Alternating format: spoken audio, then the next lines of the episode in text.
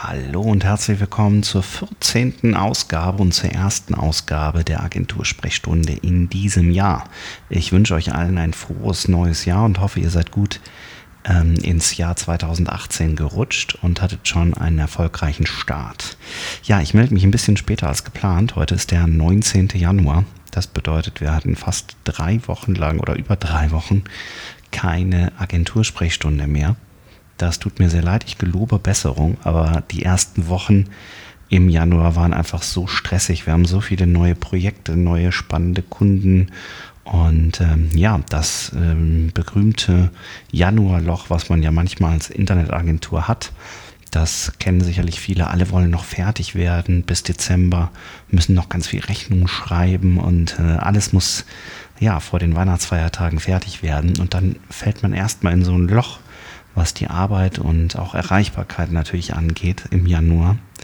Und das hatten wir dieses Jahr überhaupt nicht. Also wir haben tatsächlich durchgearbeitet bis auf die äh, Tage zwischen den Feiertagen, sind direkt am 2. Januar wieder gestartet und äh, ja, haben Vollgas gegeben. Also es war sehr hektisch und ich habe tatsächlich einfach nicht die Zeit gefunden, mir Gedanken zu machen, über was ich hier im Podcast erzählen könnte.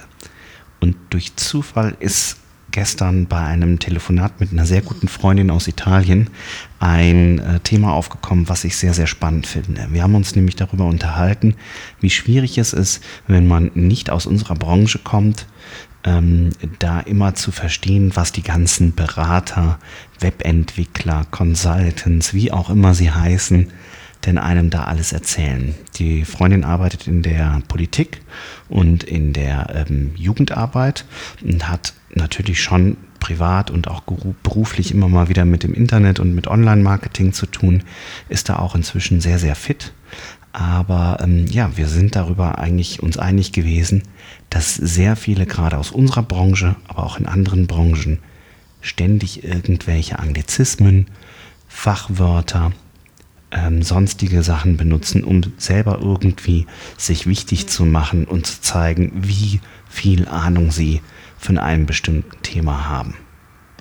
Und ich weiß nicht, wie euch das geht, aber mich nervt das kolossal. Ja, ich habe immer wieder auf Vorträgen und auch in Gesprächen mit Menschen zu tun, die versuchen mit möglichst viel Bullshit-Bingo, nenne ich es mal, also mit möglichst vielen wichtig klingenden Worten ihr Gespräch, ihren Vortrag, äh, ihre Vorstellung bei uns aufzuwerten und sich irgendwie wichtig zu machen. Ja, da ist dann ähm, eben nicht mehr von einer normalen Klickrate, von einer, sondern von einem ähm, von einem Klick per Cost, Cost per Klick die Rede und alle fragen sich so, was ist es? Manchmal ist es dann auch der Klick per Cost und du merkst so, okay, derjenige hat jetzt überhaupt keine Ahnung von was er redet. Der CPC ist der Cost per Klick. Cost per Klick bedeutet einfach, wenn wir von Online-Marketing sprechen, was muss der Kunde zahlen, wenn jemand seine Werbung anklickt, wenn jemand seine Werbeanzeige anklickt. Ja, ähm, aber da wird mit ähm, CPC, Cost per Klick, Klick per Cost im schlimmsten Falle um sich geworfen und der Kunde steht nur noch ratlos da und muss hinnehmen, dass der Berater ihm da irgendwelche Sachen um die Ohren haut. Und im Idealfalle kann der Berater dann vielleicht auch noch das Ganze nachträglich erklären. Ich finde das sehr schade, weil wir versuchen immer unseren Kunden auf Augenhöhe zu begegnen und sie nicht wie Deppen dastehen zu lassen. Ja? Ich kann von nicht von allen Kunden erwarten und auch nicht von allen Geschäftspartnern, die wir haben, dass die genauso tief in dem Thema Online-Marketing, Webentwicklung, ähm, strategische Markenführung, was auch immer, so weit drin sind, wie wir das sind. Denn wenn sie das wären, dann wären sie nicht unsere Kunden, sondern dann würden sie es vielleicht selber machen oder hätten selber eine entsprechende Agentur, Dienstleistung, Beratung. Das heißt, ich finde, es ist einfach auch eine Form von Höflichkeit und von Respekt, dass ich mich darauf einstelle. Ähm, das finde ich ja sehr, sehr schnell heraus ähm, durch das Gespräch und ähm, mich darauf einstelle, wie viel Vorkenntnisse hat denn mein Gegenüber und auf welchem Level spreche ich mit dem. Und ich finde, selbst wenn ich mit einem absoluten Profi zu tun habe, muss ich nicht auf Teufel komm raus zeigen, dass ich mich mit einer Materie auskenne, indem ich jeden Fachbegriff 20 Mal versuche einzubauen, sondern man kann sich doch bitte auch noch einigermaßen normal unterhalten, auch wenn zwei Leute am Tisch sitzen, die die entsprechenden Fachbegriffe kennen. Ja, aber ich, erlebe das immer wieder, auch, auch wenn ich zu einem Arzt gehe, dass mir teilweise Sachen erzählt werden. Ich war ähm, mal wegen einer Verletzung am Knie beim Arzt. Da wurden mir irgendwelche Fachbegriffe um die Ohren gehauen und ich habe blöderweise nicht richtig geschaltet. Bin nach zehn Minuten aus der Praxis raus und wusste nicht, habe ich jetzt einen Meniskusschaden, ist ein Bänderriss oder habe ich eine Prellung oder ist eigentlich alles in Ordnung. Ja. Das bedeutet, liebe Ärzte, liebe Fachleute, liebe Experten, liebe Speaker, geht doch bitte hin und überlegt, mit wem habt ihr es da zu tun? Und passt euer Sprachniveau darauf an. Und bitte verabschiedet euch von dem Gedanken, dass es eine Form von Kompetenz ist, wenn ich möglichst viele Fremdwörter und Begriffe benutze, mit denen mein Gegenüber nichts anfangen kann.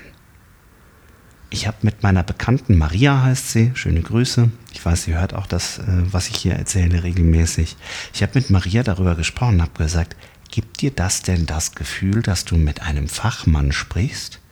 Gibt dir das Gefühl, dass derjenige, der dich dazu ballert mit irgendwelchen Fachbegriffen, dass der kompetent ist?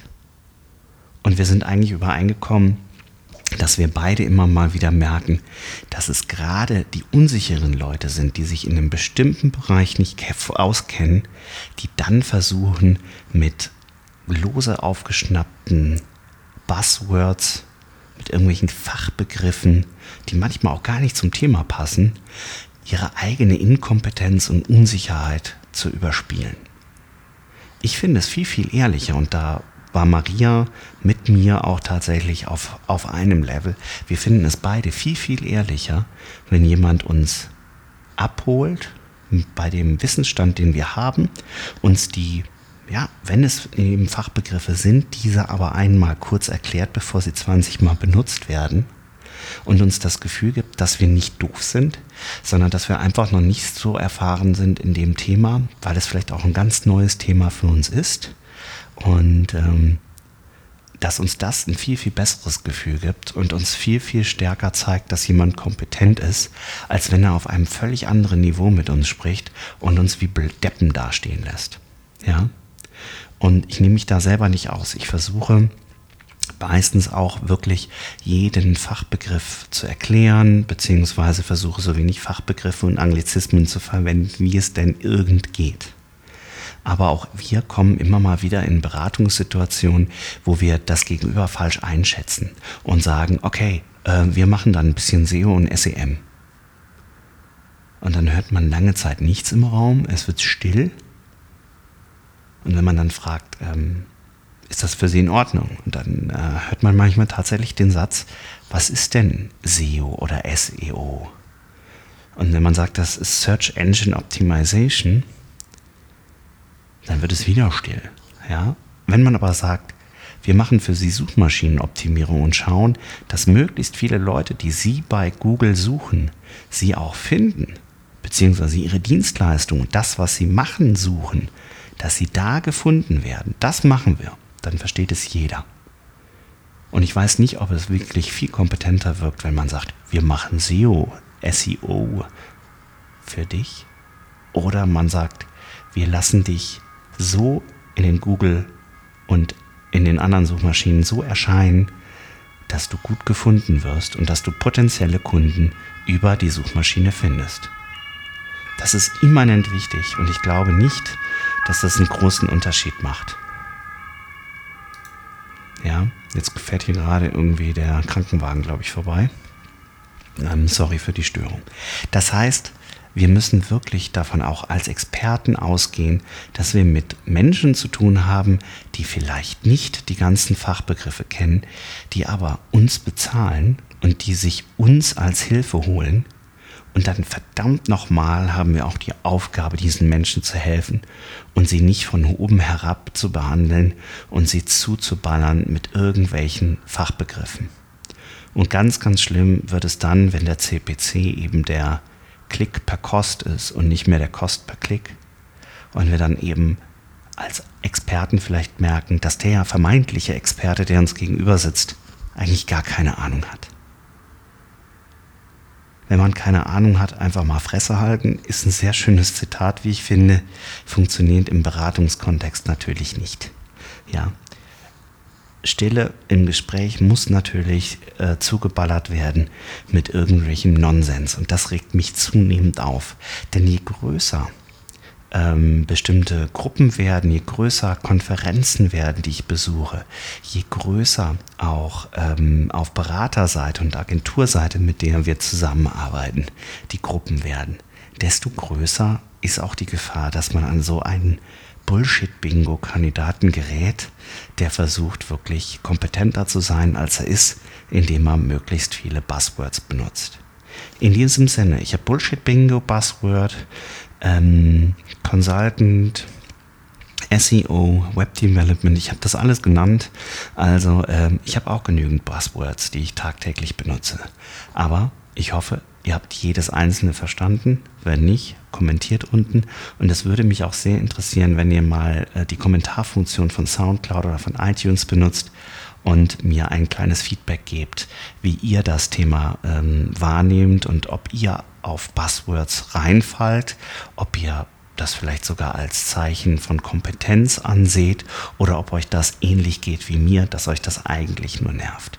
Ich freue mich auf einen spannenden Austausch. Vielleicht machen wir auch eine zweite Folge dazu je nachdem, was an Feedback kommt. Äh, ihr dürft mich auch gerne in der Luft zerreißen, wenn ihr sagt, ach, der Bastian, der hat doch eh keine Ahnung, deswegen benutzt er gar keine Fachbegriffe.